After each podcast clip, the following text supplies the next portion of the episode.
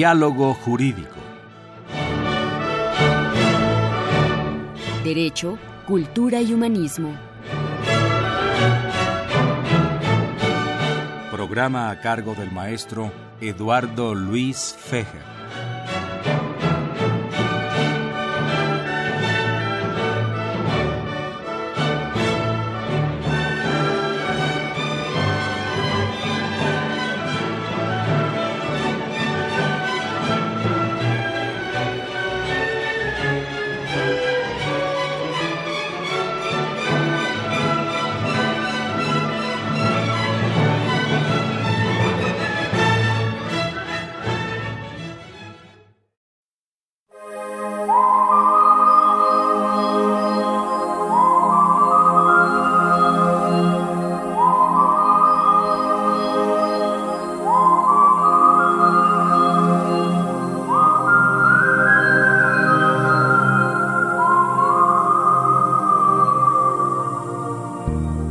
Tal amigos? Muy buenas tardes. Los saluda Eduardo Luis Fejer en esta emisión grabada con motivo del, Día del Maestro.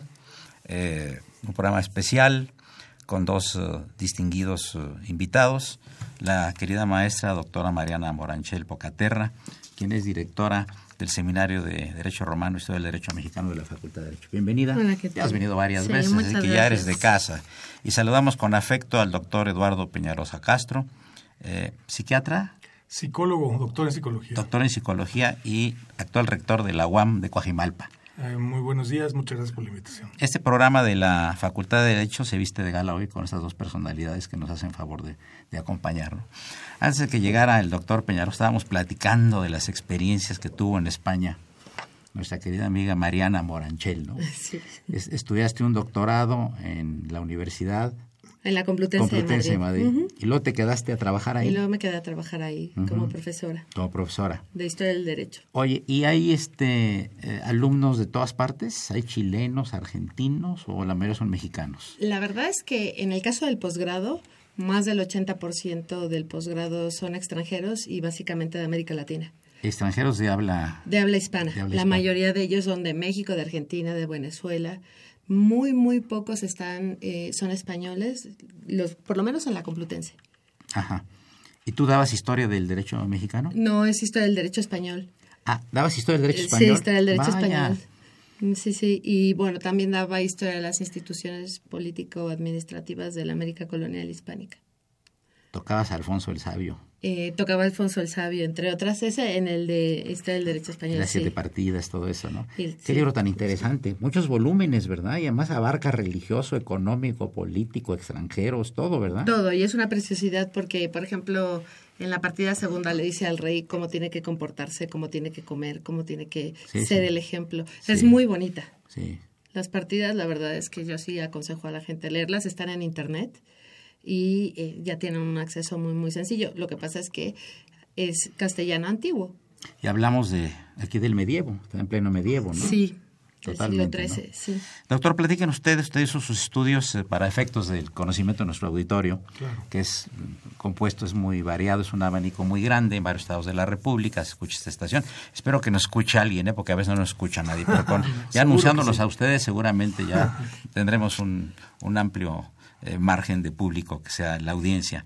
Usted estudió en nuestra querida Universidad Nacional Autónoma de México. Es correcto, sí, ahí yo estudié la licenciatura, la maestría y el doctorado, los tres en, en la UNAM.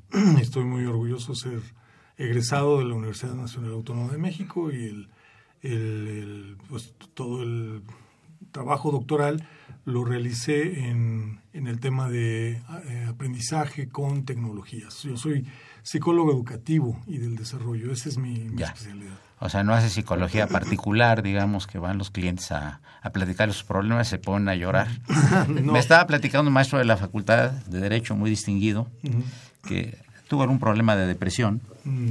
y fue a ver a, a un psicólogo para que lo atendiera, ¿no? Y que a la tercera sesión el psicólogo empezó a llorar. Esto es verídico. ¿eh? Le pregunto por qué llora. Dice, es que mi esposa me engaña con otro. Y las tres sesiones fueron de estar llorando las tres veces con el que iba a atenderse. Entonces acabó diciendo mi amigo, pues ¿por qué no me paga mejor la consulta usted a mí? Y ya dejó de verlo, ¿no? La Facultad de Filosofía eh, era originalmente en los años 50 es muy pequeña, ¿no? Y ahorita está enorme, tiene un campus precioso ahí en, cerca de, la, Facultad de Derecho y de Filosofía, ¿no? Correcto, sí. Originalmente la, mm, la psicología se estudió en la Facultad de Filosofía en Letras, Correcto. letras y ya después se hizo este este campus particular para que está pegado a Avenida Universidad, ¿no? que es ahí donde tenemos la licenciatura, la maestría, el doctorado, las especialidades, todo lo que tiene que ver con la psicología, que es muy amplia la psicología. Y bueno, yo me dediqué a la parte de educación. Digamos, ¿qué es lo que hace, por ejemplo, que, que pueda conectar un, un, profesor con un alumno? Es pregunta para los dos. ¿Qué, hace que, un, que un profesor sea atractivo para el alumno en cualquier materia? Que hay muy áridas. Aquí en Derecho tenemos muchas muy áridas. ¿eh? Sí, yo creo que eso es súper importante, es una excelente pregunta. Creo que hay un tema ahí en medio que es el interés. Es decir, el alumno en qué momento tiene interés. Yo creo que el alumno se despierte el interés del alumno en la medida en que los. Yo creo que hay dos cosas sobre todo. Una de ellas es que aprenda. Es un alumno que, que está aprendiendo es un alumno que tiene interés, es un alumno que, que sabe que lo que está revisando tiene sentido porque está sirviéndole para mejorar, fortalecer sus, sus modelos de conocimiento. y la otra cosa es que tenga relación con, con la eh, realidad. Eh, por ejemplo, hay muchos casos de, de, temas que son muy áridos porque son muy lejanos, muy alejados de la realidad. Entonces, yo creo que una de las cosas que en la psicología del aprendizaje contemporáneo se procura es que, el alumno pueda ir por eh, rutas donde resuelve problemas, donde hace proyectos, donde tiene casos, donde el derecho es muy común esto, ¿no? Muy, basado, el derecho es muy basado en casos, en proyectos, en problemas, en argumentación. O sea, el uso de, el desarrollo de, de, estas habilidades en el alumno son muy importantes. Yo creo que entonces podríamos decir esas dos cosas sin, sin entrar en mucho en detalle. Una es que el alumno sienta que está aprendiendo y dos, que sienta que le está sirviendo.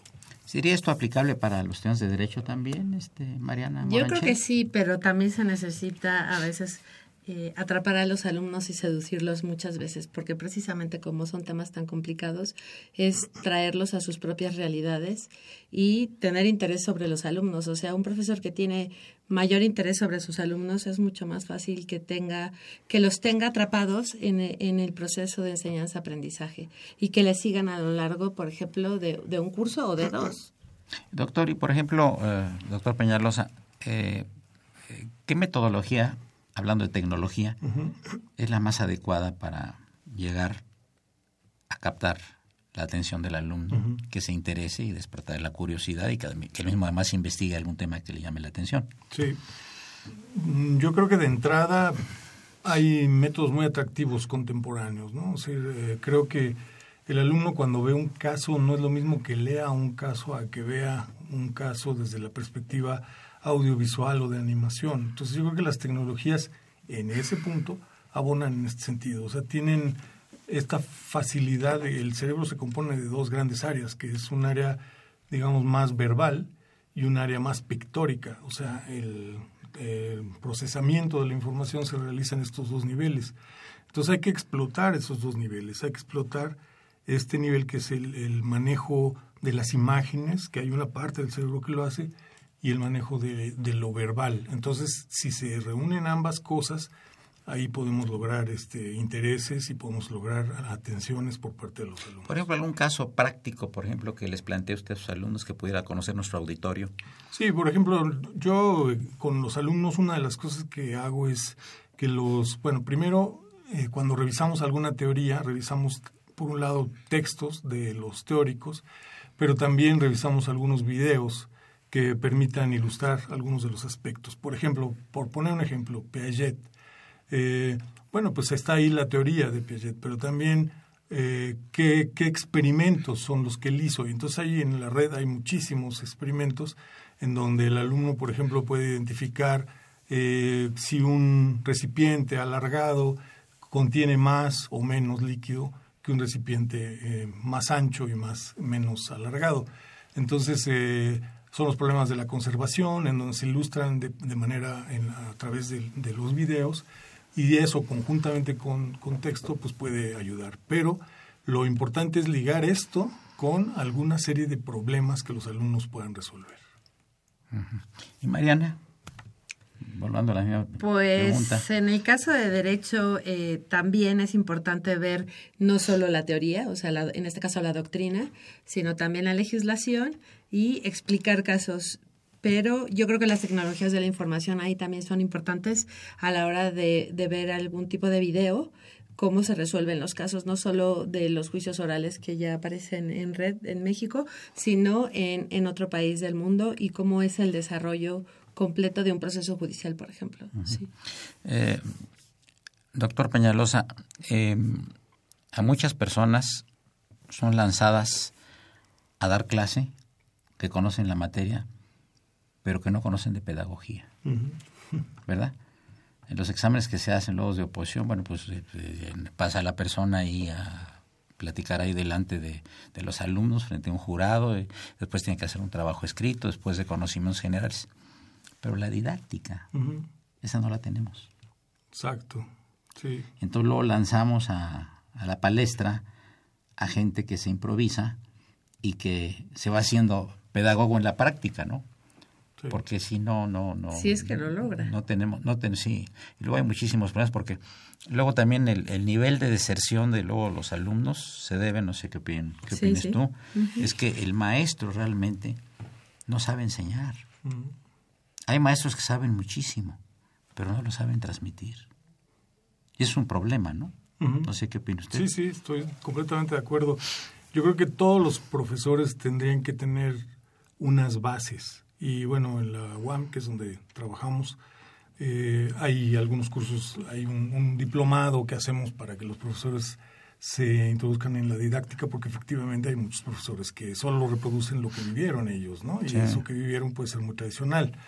Entonces, yo, yo, creo, yo creo que hay cinco grandes principios que todo mundo debería seguir. Cinco grandes principios que van a permitir despertar este interés, generar eh, la participación del alumno, generar, por supuesto, los saberes que necesitamos que, que ellos aprendan, etcétera. Entonces, este, voy a decir rápidamente los cinco. El primero es como una inducción al tema, una especie de eso que decíamos, ¿no? O sea, presentarles un video, presentarles alguna información general, para que ellos se introduzcan en el tema y de preferencia ahí presentarles alguna problemática. Voy a pedirle que me un minuto porque ya el padre Cronos, don Francisco Trejo, nos está haciendo la seña que ya pasaron los primeros 15 minutos y continuamos. Le recordamos al auditorio que se encuentran con nosotros la la, doctora Mariana Boranchel Pocaterra y el doctor Eduardo Peñalosa Caso. Eduardo Luis Ferrer continúa en el 0860, esto es Radio Universidad Nacional Autónoma de México.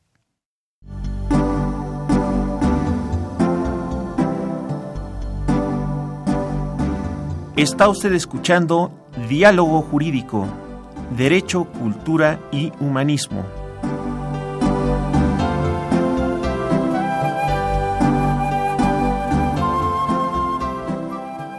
A través del 860 de AM. El alma mater del cuadrante.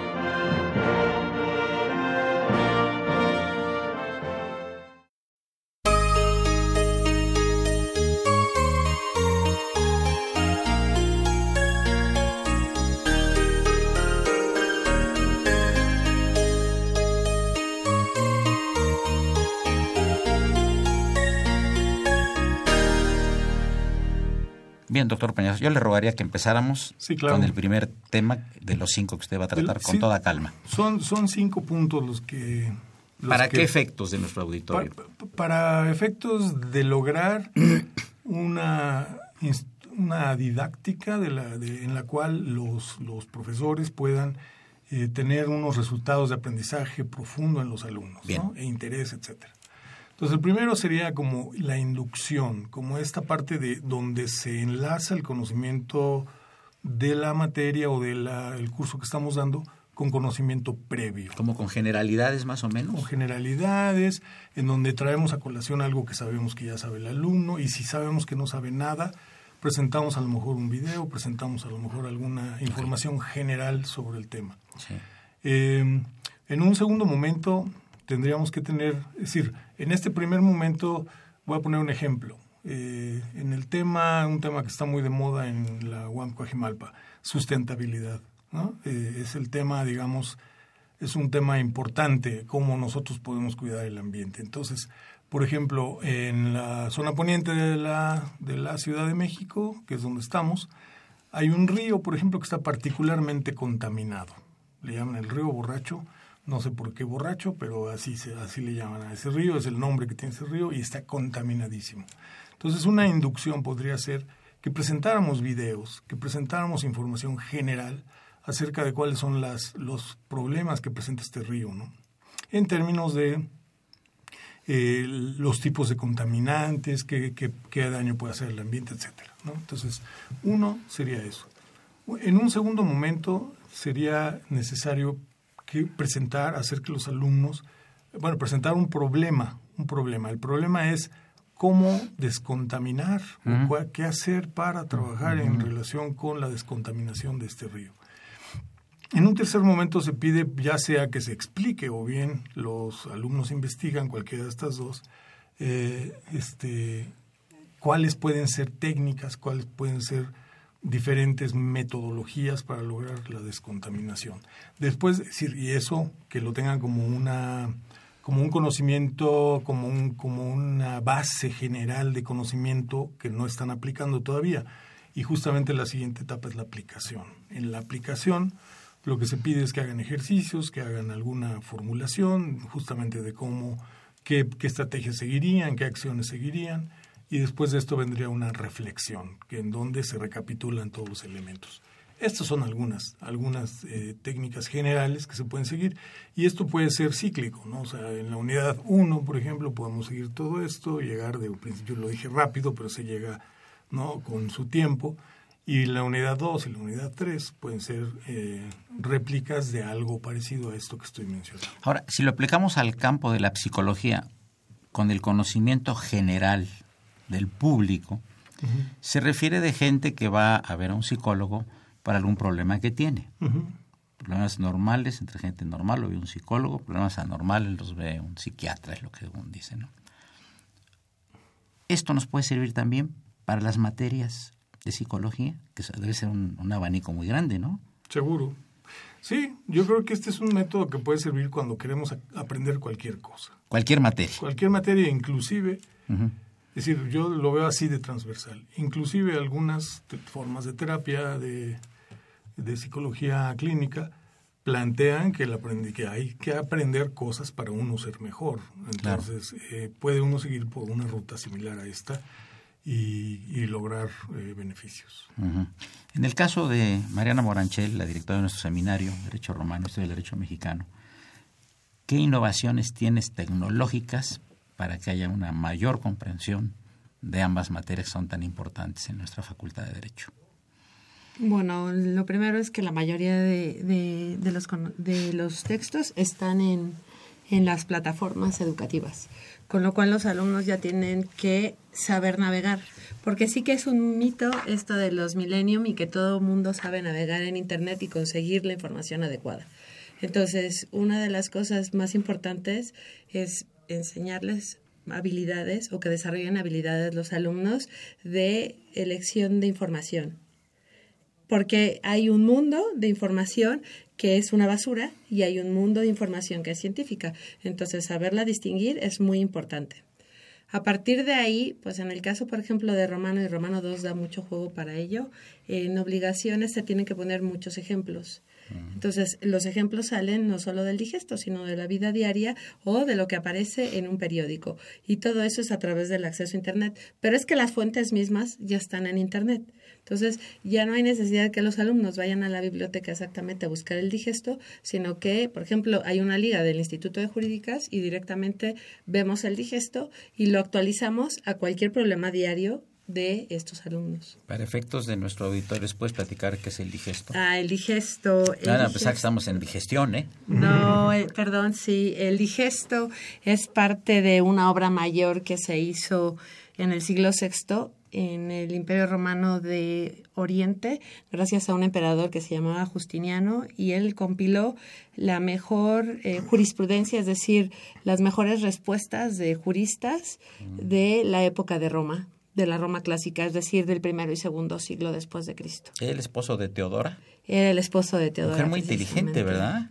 Mujer brillante, muy, muy castigada por, por los contemporáneos, porque no la, no la bajaba no solo de bailarina, sino de otras cosas más. Sí. Lo mismo se decía de, de Santa Elena, ¿no? La, la mamá de Constantino el Grande, ¿verdad? También. Que es la que hizo la basílica ahí en, en Belén, sobre la gruta donde de acuerdo con la tradición nació Jesucristo, ¿no? Sí, exactamente.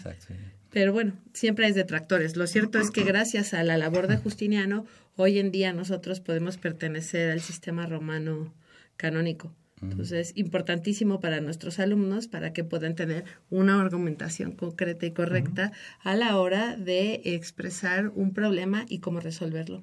A ti, lo personal, ¿qué parte del derecho romano te gusta más a ti en lo personal? Las, Las obligaciones es lo que más me gusta. Me parece que son tan matemáticas y tan, tan exactas y tan perfectas que eh, es la columna vertebral de la carrera de Derecho. ¿De dónde le viene tanta inteligencia al pueblo romano y sobre todo tanta inteligencia para manejar las cosas jurídicas? Porque en eso fueron superiores a todos. Los griegos eran más filósofos y estos eran más prácticos, estaban en, en pos de la Pax Romana, por eso el gran imperio que hicieron, ¿verdad? Pues yo creo que su interés era la conquista, pero para abrevar lo mejor de cada una de las culturas, pero teniendo claro que necesitaban del derecho para poder gobernar un vasto imperio. Y a partir de ahí hubo un gran desarrollo del derecho. Bueno, También hay un periodo visigódico, ¿verdad? Visigodo, ¿verdad? El periodo visigodo, sí. Que tuvo su influencia también, ¿verdad? Sí, lo que pasa es que ahí ya el cristianismo hace también su impronta en la configuración del derecho, sí. Oiga, doctor, ¿y no le llamó a usted la atención dedicarse a la carrera de forma práctica de la atención, digamos, a, a personas que tienen algún problema, que quieren platicarlo y que pueden ser orientadas? Sí, yo creo que es una idea que tenemos en la cabeza siempre que entramos a psicología. Y decimos, bueno, yo un día voy a dedicarme a tener pacientes y atenderlos y tal. Pero en mi caso, si bien sí me gustaba y en algún tiempo para, pude haberlo ejercido, incluso la maestría que hice tiene que ver con, con algo de esto, pero no, este, no me acabó de gustar porque la relación paciente-terapeuta me parece complicada a veces, este, como el caso del ejemplo que puso usted, este, a veces hay, hay problemas mayores que yo prefiero los problemas de aprendizaje que, que, escuchar otros problemas, que yo sé que en el psicoanálisis hablan de la contratransferencia y hablan de una serie de, de formas de habituarse. Y yo creo que después de una habituación puede uno dedicarse. Pero a mí no me gustaba tanto esto. Me, me, me llamó al principio la atención pero me gusta más el, aprendizaje, que es a lo que me he dedicado también. Ahora, hay muchísima gente que se mete a psicología, ¿verdad? Hay, mucha gente de las preparatorias, ¿no? Muchísima gente. Sí, ¿verdad? yo en un tiempo fue la número uno. Sí. En los años 80, finales, por ahí. Fue la número uno, ¿eh? Y, creo que luego, luego está medicina. Sí, ahorita eh, medicina es la número uno, pero también derecho. ¿eh? Derecho, no sé cuál de las dos. Creo que medicina y derecho. Y hablando de historia del, derecho mexicano, eh, Mariana Moranchel Pocaterra, ¿a ti qué parte te ha llamado más la atención? A mí, la Nueva España. El, el virreinato. Me gusta sobre todo el siglo XVIII. Me gusta muchísimo el virreinato y la organización del poder y su referente con España. Yo siempre he platicado con los alumnos eh, de varias cosas, porque es la materia que imparto, pero resulta que eh, tuvimos sesenta y tantos virreyes, ya ves que hay una controversia ahí, 61, 62, 63, etcétera. Pero no son gente odiada por el pueblo de México, ni tampoco tiene detractores históricos, es decir, no vinieron a hacer el mal a México los virreyes. Al contrario, hicieron muchas cosas y muchas cosas buenas, en general, ¿no? Exactamente. Es como Maximiliano y Carlota, que, que están vistos como figuras trágicas pero no son odiados por el pueblo de México. Pero el padre Cronos con su guadaña ya no está amenazando con, a mí con menos cortarme la cabeza. Les recordamos, amigos del auditorio, de este programa Diálogo Jurídico, que se encuentra la doctora Mariana Morancher y el doctor Eduardo Peñalosa Castro. Soy Eduardo Luis Fejer, Continúan en el 860, es tu radio Universidad Nacional Autónoma de México.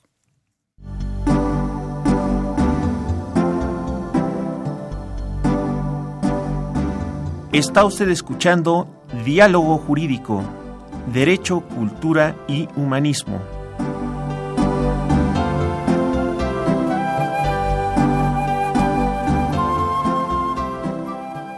A través del 860 de AM. El alma mater del cuadrante.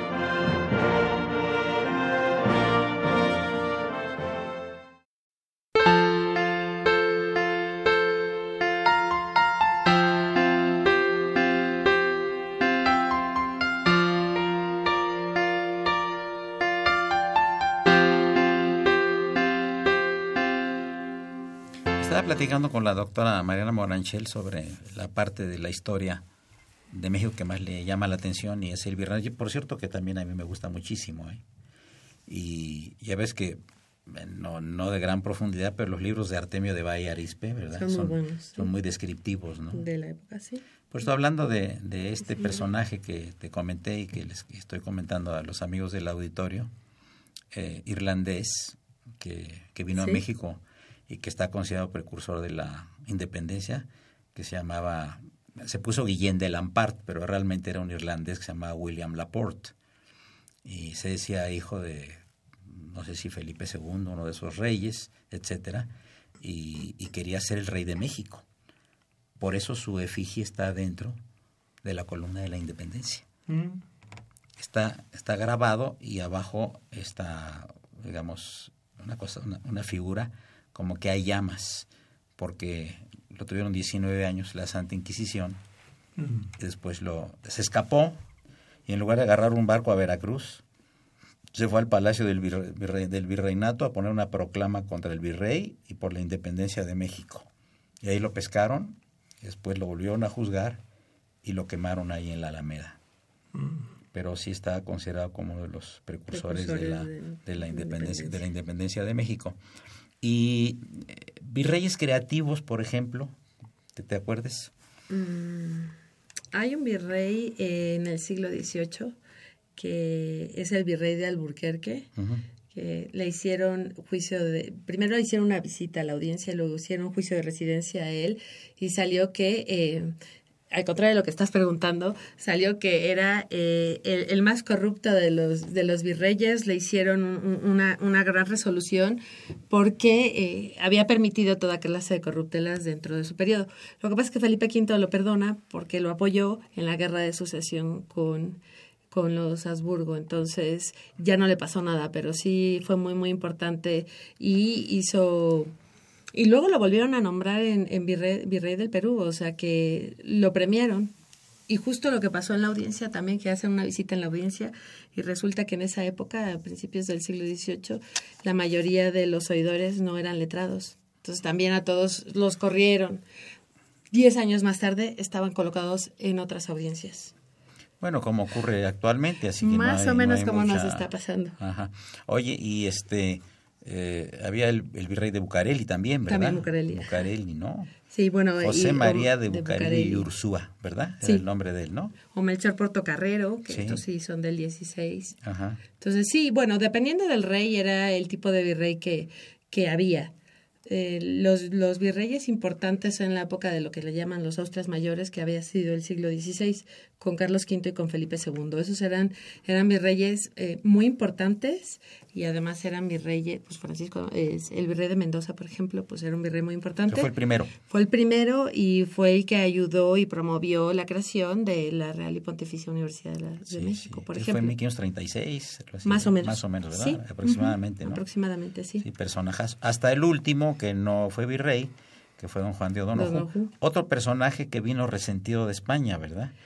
Sí, Lo metió porque a la cárcel Fernando VII y lo torturó porque apoyó la constitución de Cádiz sí, y era un gran guerrero y estuvo en varias partes de, de Europa a favor de él y después pues, se enojó el rey, lo metió a la cárcel y luego lo premiaron haciéndolo eh, de jefe político superior, ¿no? de, Sí, y De vino aquí y firmó los tratados de Córdoba en agosto de 1821 y en octubre ya estaba muerto, le dio un pequeño resfriado. Yo pienso que don Agustín de Iturbide intervino en ese pequeño, Pequeño de- resfriado. pequeño detalle, ¿no? sí, sí. Y de personajes este, históricos, eh, eh, doctor Peñalosa, del mundo de la pedagogía y de la psicología, ¿a quiénes atiende usted? Yo creo que personajes históricos hay varios que tienen que ver con, con, la, con esta modalidad que yo he mencionado, donde la experiencia está, debe estar al centro del proceso de enseñanza-aprendizaje.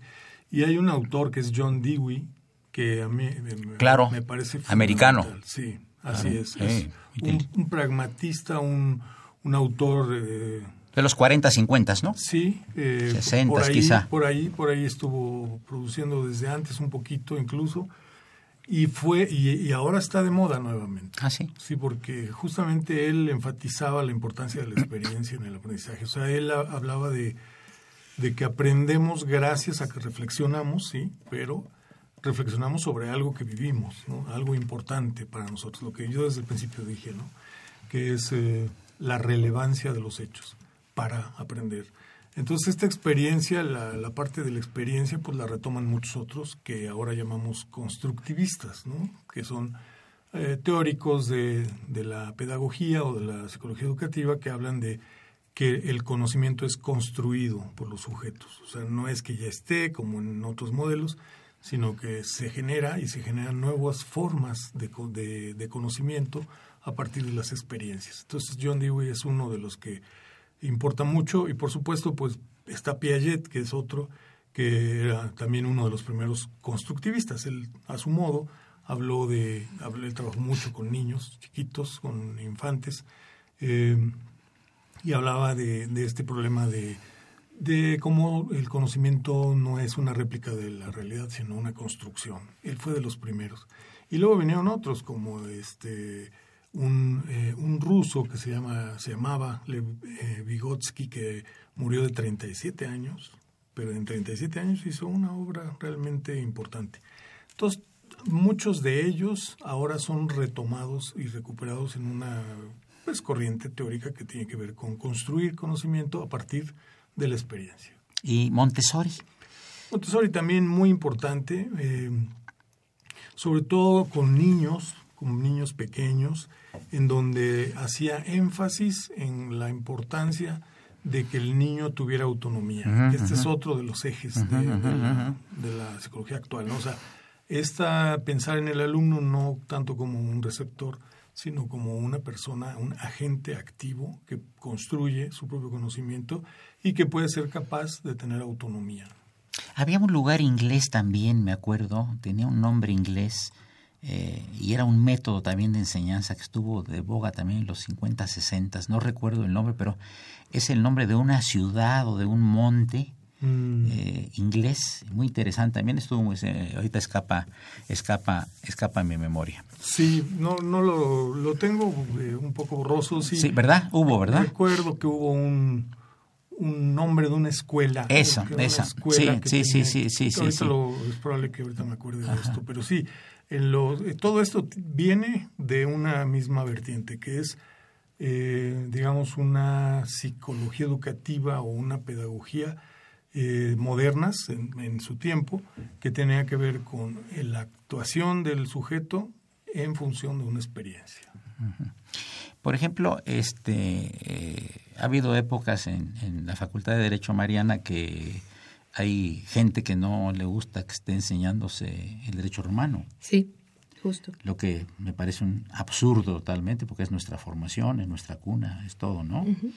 y, y, muchas corrientes que afortunadamente lo, lo animan a que, a que continúe. ¿Se puede seguir investigando en derecho romano? ¿O ya está todo acabado? No, sí se puede seguir investigando. Lo que pasa es que para hacer una investigación a profundidad y con conocimientos nuevos se requiere conocer muy bien las fuentes y tener al menos tres idiomas, aparte del latín, que es el alemán, el italiano y el inglés. O sea, la mayoría de las publicaciones importantes o las enciclopedias más importantes del 19 surgen y están en alemán.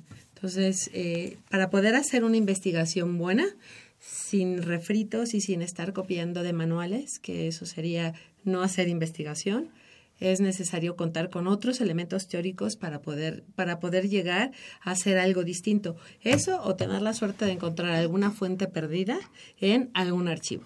Que eso también, ese es el ideal de cualquier investigador, pero pues eso le llega siempre a muy poquitos.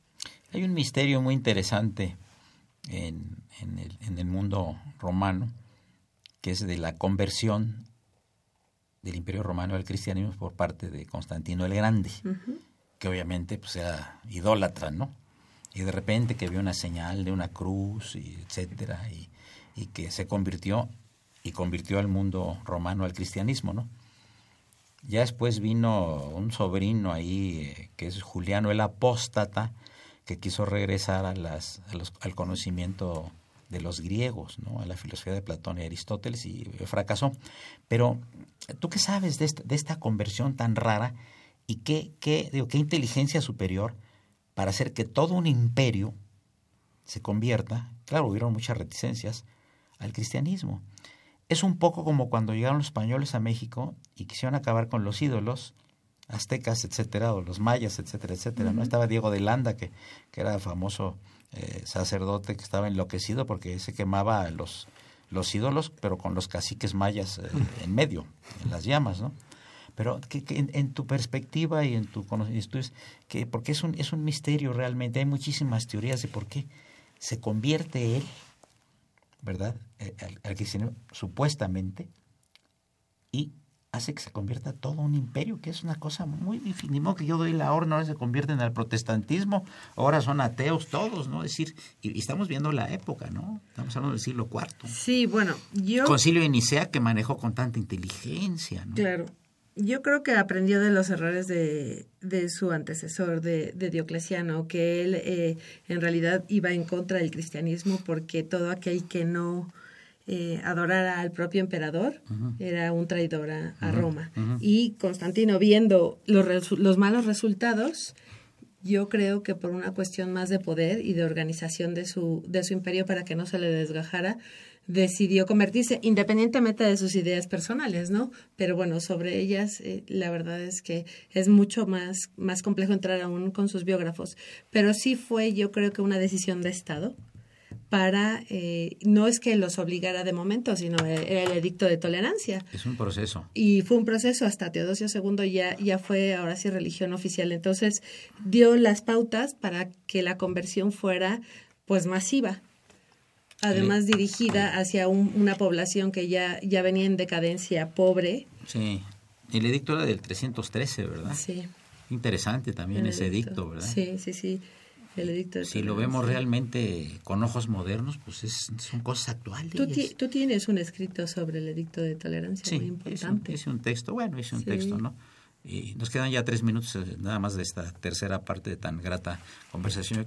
Quería preguntarle al, al doctor Peñalosa, em, de sus clases, ¿han salido pedagogos en el área de psicología? Que están ya dando clase y que están ya utilizando los... Sí. Sí.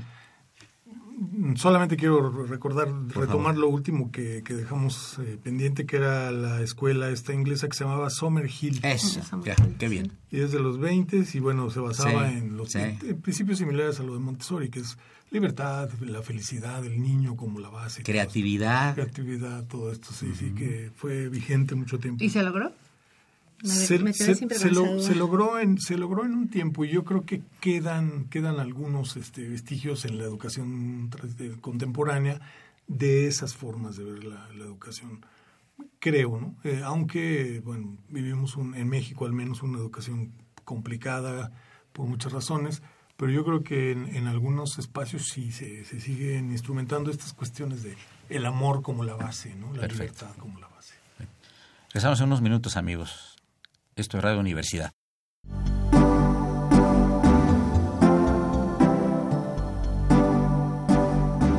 Está usted escuchando Diálogo Jurídico, Derecho, Cultura y Humanismo.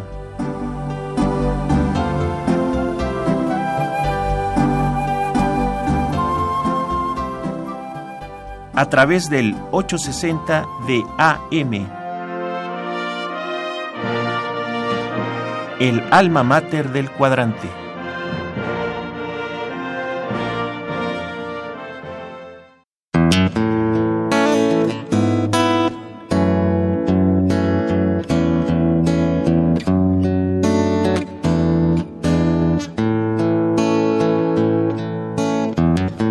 Fíjense amigos que coincidentalmente el doctor Peñalosa Castro es hijo de una gran poeta mexicana, extraordinaria, una persona que continúa dando clase en la escuela Septién García, Correcto. ¿verdad? Que fue muy amiga de Rosario Castellanos, que ha escrito mucho sobre ella y otras cosas, y pues su hijo es está aquí presente y a mí me da mucho gusto y un orgullo porque es un personaje que no se puede concebir la poesía mexicana sin la presencia de Dolores Castro. ¿Qué nos puede platicar de su mami? ¿Qué edad tiene ahorita? Muchas gracias. Mi mamá cumplió el 12 de abril 94 años. Es increíble que a esa edad esté yendo cada sábado, no sé, a, a, la Septién García, ¿verdad? y con una plena lucidez. Y además tiene hipnotizados a los alumnos. Ahí los da en la biblioteca, se reúnen en la biblioteca, ¿no? Que es muy bonita, de la Septién García, ¿no? Sí, hacen un taller y aparte, eh, aparte de que da clases los sábados, efectivamente, en la Septién, ella tiene en su casa, desde hace muchos años, desde que tengo uso de razón, hace muchos años, reúne a alumnos que están interesados en escribir poesía y ella hace reuniones ahí con sus alumnos. Entonces mi mamá es una maestra. Entonces, eso es, lo que es, más que nada. Claro que es una gran poetisa y es una persona que ha sido reconocida premio nacional hace poquito y luego este un premio de, la Ciudad de México y así. O sea, muchos, muchos premios ahora que, que está, eh, digamos, a los noventas, en los noventas, pero además yo creo que hay algo que, que en ella es fundamental, es esas ganas de seguir enseñando y de seguir viviendo. Sí, es muy importante. ¿Ella nació en la Ciudad de México o es de provincia? Ella nació en, en Aguascalientes. Okay. vivió en Zacatecas. Ya. Y, pero muy joven, muy niña, se vino a la Ciudad de México y aquí ella ha hecho gran parte de su vida. Pues amigos, lean a Dolores Castro porque realmente es una mujer extraordinaria. Su primera carrera es de Derecho. Ah, no me digas. Es abogada ah, de la Facultad de Derecho. Ah, no me digas. Uh, yo creo que de las primeras, ¿no? yo creo que sí. Yo creo que sí, habría la pena. Con Marta Chávez Padrón, que fue la primera, ¿no? Que sí. se recibió, etcétera, ¿no? De abogada. Y luego se fue a España a estudiar el doctorado, como muchos este eh, abogados que se van a España, pero para estudiar literatura. Así es. Sí, justamente se fue con, con Rosario Castellanos, fueron juntas a hacer este posgrado a España. Sí, sí, yo conocí a Rosario Castellanos también. Este, Empezaba yo a escribir en esa época y me regaló el papel para mi primer libro. Hombre. Ella estaba, era funcionaria de la UNAM, ¿verdad? Sí. Y después ya como embajadora de Israel tuve mucha relación con ella. Y me tocó dar el discurso de despedida cuando se fue a Israel y me tocó lamentablemente da el discurso cuando llegó el féretro por el, accidente que tuvo allá en, en Israel, ¿no? Y conozco muy bien a su hijo, ¿no? Sí, Gabriel. Gabriel, que es muy inteligente, internacionalista, ¿verdad? Sí, sí, muy inteligente, ¿no? Es el hijo del que fue director de Filosofía y Letras, ¿verdad? Sí, sí, Gabriel Guerra. Guerra Castellanos, ¿no? Pues ya para finalizar este eh, gratísimo encuentro radiofónico con, con la maestra Mariana Moranchel y el doctor Eduardo Peñalosa Castro, yo quería pedirle a Mariana, ¿qué mensaje le darías tú, aparte de nuestro auditorio que es joven y que va a entrar a la Facultad de Derecho, para que se conviertan en verdaderos investigadores y que no usen los métodos electrónicos para hacer tesis o para sacar artículos, cambiarles el nombre, cambiarles líneas y ponerlos como de ellos. Porque eh, en la época del doctor y mío, que el doctor es como 50 años más joven que yo, pero nosotros íbamos a los libros. No había eh, estas facilidades electrónicas. Son una maravilla bien aplicadas. Pero también eh, simplifican mucho la vida de los estudiantes. Sobre todo para, pues para no hacer las cosas como deben ser. No sé qué opines. A ver, yo creo que sí simplifican la vida y eso está bien, pero está bien citar adecuadamente. El conocimiento va generándose poco a poco, entonces si no se toma en cuenta lo que se hizo con antelación, pues muy difícilmente se puede avanzar. Ahora, esa documentación o esa información siempre se tiene que citar adecuadamente. Si citar no es malo, no citar es lo que resulta que es un plagio. Claro. Eso por un lado, pero por el otro lado, para poder ser un investigador, sí hay que tener ganas de, de, construir, de construir el conocimiento y para ello hay que leer mucho. O sea que las primeras cosas que tiene que tener un investigador son muchísimas lecturas sobre un tema en específico sobre el que más le llame la atención y de ello pueda hacer un resumen y a partir de ahí empezar a generar nuevas ideas. Porque no se puede generar de la nada. Simplemente para hacer una hipótesis no se puede hacer sobre algo que ya nadie sabe, sino sobre lo que sí se sabe, se puede construir algo más, ¿no? Entonces, ahí sí yo también soy de la idea que el conocimiento y en ello la investigación se va construyendo poco a poco. ¿Qué fue eh, tu tesis de licenciatura? Mi tesis de ¿Sobre licenciatura. qué fue y del doctorado de qué tema fue? El de licenciatura fue de El Poder Público en Roma. Ah, qué interesante.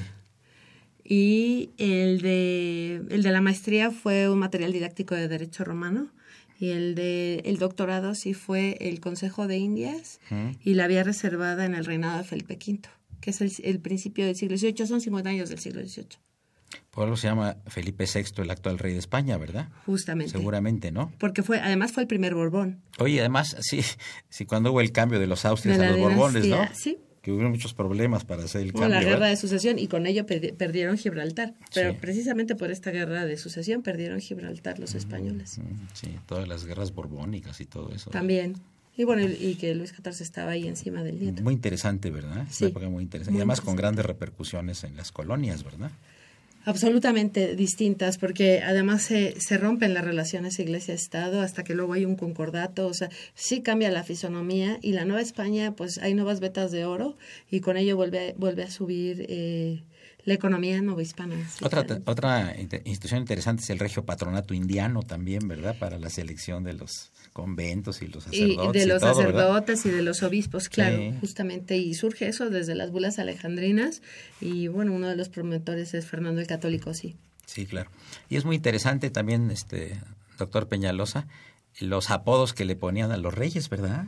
Que el hechizado, ¿no? ¿Te acuerdas? Sí, claro. El impotente, Carlos Felipe IV de Castilla, ¿no? sí. Enrique IV de Castilla, el impotente, ¿no? Carlos otro el II el velludo, otro el gordo, otro el pelón, otro el... Así Carlos III era el deseado, el deseado, el deseado, El ¿verdad? deseado. Felipe el Hermoso.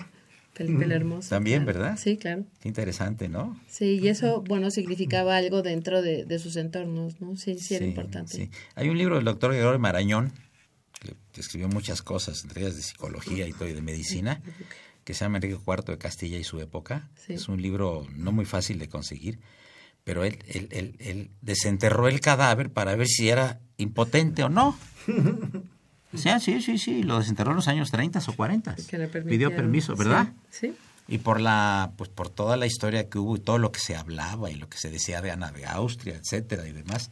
Es muy interesante esa, esa época, ¿no? Muy, muy interesante, sí. y, y Gregorio Marañón, mucho más, ¿no? También es, eh, él mismo era historia, sí. El doctor Peñalosa, sobre qué hizo su tesis de licenciatura y de De doctorado. licenciatura, eh, en ese tiempo me dedicaba yo a la psicología experimental y trabajé sobre, el- sobre un tema de, de cómo la, la- en animales de laboratorio, cómo la depresión está relacionada con el consumo de alcohol. Y bueno, se encontraba que sí que los animales de laboratorio bajo un tratamiento de depresión, o sea, es, hay modelos experimentales, consumían eh, significativamente más alcohol que los que no. Que hay una dualidad, ¿no? En el ser humano, porque hay gente a la que le produce depresión, otro que le produce euforia, ¿verdad? Sí. Pero al final acaban en depresión, ¿verdad? Sí. Ese, ese es el, ¿verdad? Depende, depende de dos cosas, de la dosis, o sea, a dosis baja se genera una cierta euforia, pero a dosis altas se genera una depresión. Y con el tiempo, un alcohólico crónico suele estar deprimido. Ajá. Entonces, una- los médicos llaman esto comorbilidad entre depresión y alcoholismo. Es una enfermedad. eh, Eso fue, digamos, de la, de la de licenciatura. En la Luego, maestría, hice maestría. algo parecido, algo parecido. Abundó fue- en el tema, digamos. Abundé en el tema y en el doctorado ya me dediqué a, a- hice un, un sistema para aprendizaje, un sistema en la red de internet para el aprendizaje de la psicología, es decir, para que bueno, identificaba cuáles eran los elementos que importaban para aprender mejor. Eso era- Pues les quiero dar las gracias a nombre de Radio UNAM, en particular del programa de la Facultad de Derecho Diálogo Jurídico, por esta interesantísima plática. Muchas gracias, Muchas Mariana gracias. Moranchin No, Pocaterra. gracias por Muchas gracias. doctor. Encantado de tenerte aquí nuevamente en los micrófonos de Radio UNAM. Doctor, gusto en conocerlo. Bienvenido. Doctor Eduardo Peñalosa Castro, que es rector de la, de la UAM de Coajimalpa. Y eh, pues nuestros respetos, cariño y admiración a Dolores Castro. Con mucho gusto, claro que sí, muchas gracias. Soy Eduardo Luis Fejer. Continúen en este lunes, que es el Día del Maestro. Y, por supuesto, una operación de don Eduardo Lechuga, a quien saludamos con especial atención. Y al padre Cronos, don Francisco Trejo, que es el que nos hace los cortes, nos musicaliza y que nos regaña muy seguido, cosa que agradecemos. Soy Eduardo, Eduardo Luis Feger, continúe la mejor de las tardes.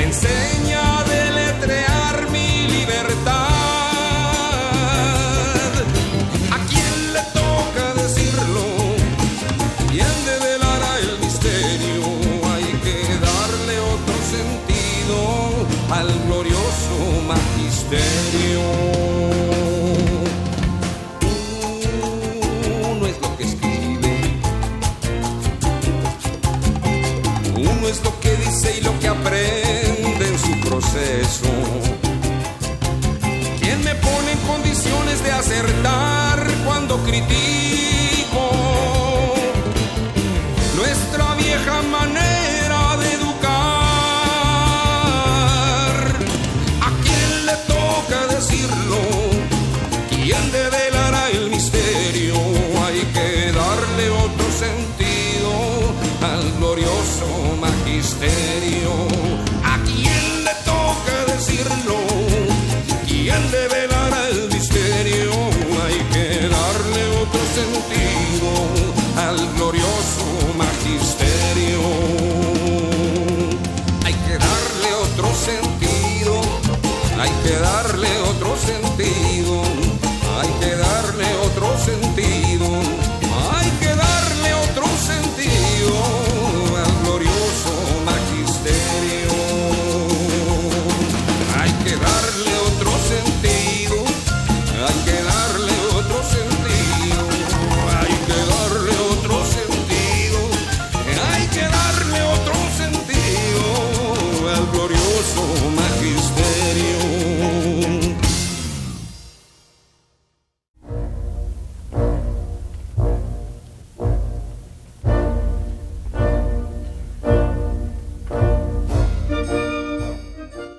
Diálogo Jurídico fue una coproducción de Radio UNAM y la Facultad de Derecho.